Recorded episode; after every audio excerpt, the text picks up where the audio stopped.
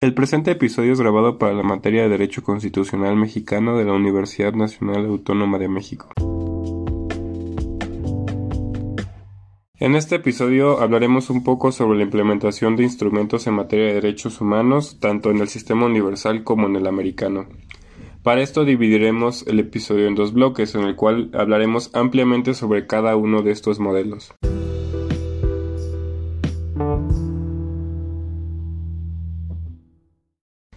Hola, en este capítulo vamos a hablar primero sobre eh, los derechos humanos en el sistema universal y posteriormente especificaremos su evolución en la región eh, americana. Para comenzar es importante remontarnos al principal antecedente de, los derechos humanos en el sistema universal,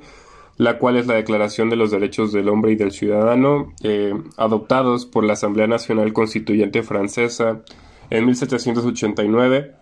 y que van de la mano con, un movimiento histórico como lo fue la Revolución Francesa que establece eh, la, necesidad de optar por libertades eh, que involucren o que integren diferentes esferas de la vida de las personas. Eh, pues en esta, en esta idea de que, de que el liberalismo social tiene que pregonar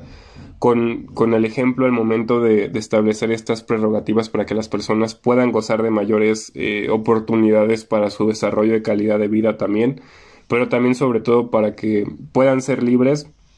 en tanto que anteriormente eh, pues estaban bajo un sistema monárquico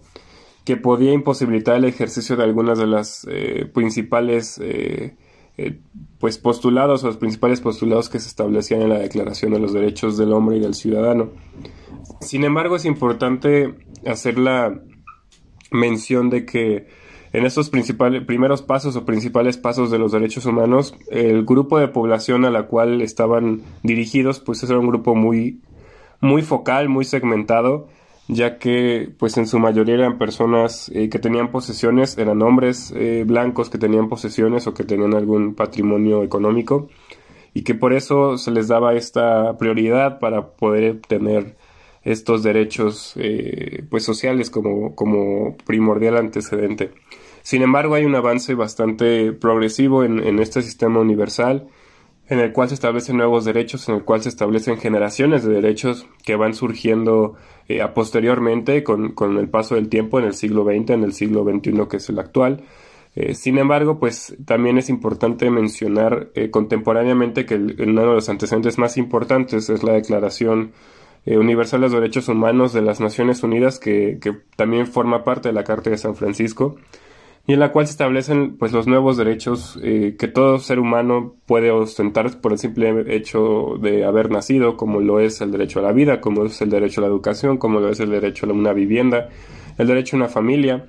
Y posteriormente esta eh, generación de nuevas olas de, derechos genera derechos políticos, derechos sociales, derechos eh, también del medio ambiente, por ejemplo y que son, son parte fundamental de una sociedad que constantemente se encuentra reinventándose. También es importante hacer la, apreciación de que eh, también el derecho eh, pues universal al voto, el derecho para poder participar en un proceso electoral y ser votado, tiene un gran trasfondo de lucha política y social por parte de las mujeres que termina por aprobarse en la mayoría de los estados del mundo y que eh, pues hasta hoy sigue siendo una consigna que en algunas partes muy focales del sistema internacional eh, sigue sin ser aplicado de manera íntegra.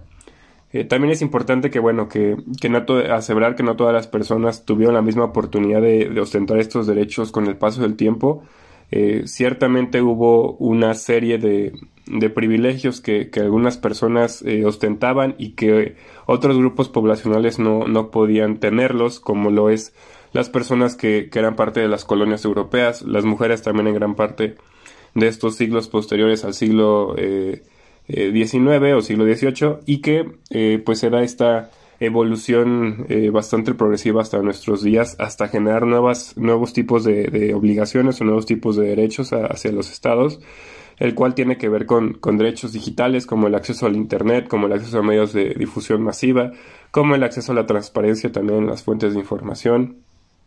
Toda esta nueva generación de derechos va a la mano o va de la mano sobre todo con los avances tecnológicos y comunitarios que tienen las diferentes sociedades a lo largo del mundo. Eh, una vez que también diferenciamos esta evolución del sistema universal, es importante establecer también eh, cómo es que la región americana ha tenido esta transformación en, sus prerrogativas a lo largo del tiempo.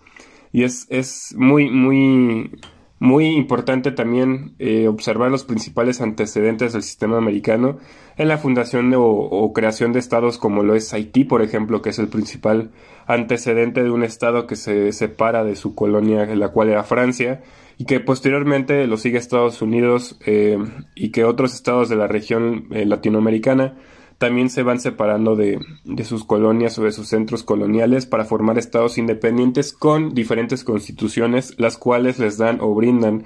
nuevos derechos a los ciudadanos de esas nuevas entidades soberanas y que también eh, pues se diferencian bastante de cómo, cómo son los, los, algunos de los factores eh, culturales o sociales de las principales eh, potencias europeas en esta época. Eh, tenemos como principal antecedente que en el sistema americano, pues es un sistema bastante, bastante viejo, viejo, es uno de los más viejos, de hecho, en el sistema universal, eh, y que establece, pues, o tiene sus fundamentos también, pues, en la Declaración de Independencia de Estados Unidos, en, otras constituciones de la región, y que formaliza o que funda eh, también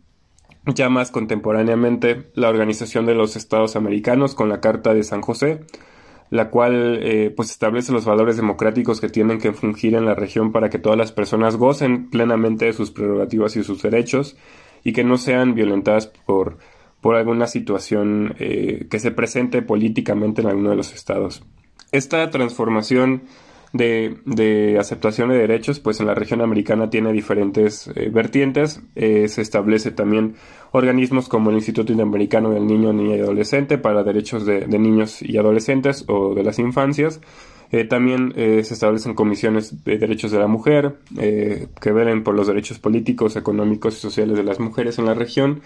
Eh, así como también otros, otras entidades o organismos eh, regionales que buscan o velan por el respeto eh, de manera plena e íntegra de los estados americanos, de las prerrogativas o carta de derechos de todas las personas sin importar el lugar de origen o pues sus raíces de pertenencia culturales. Es así que para cerrar este capítulo es importante establecer que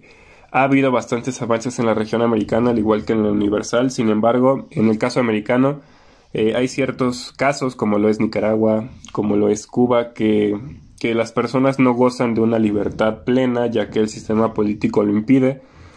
Eh, porque hay un, hay un proceso histórico de, de transgresión de, de, estos, de estos derechos, estas voluntades, y que lamentablemente no se ve que en un futuro próximo se pueda resolver. Sin embargo, se sigue trabajando en que más personas puedan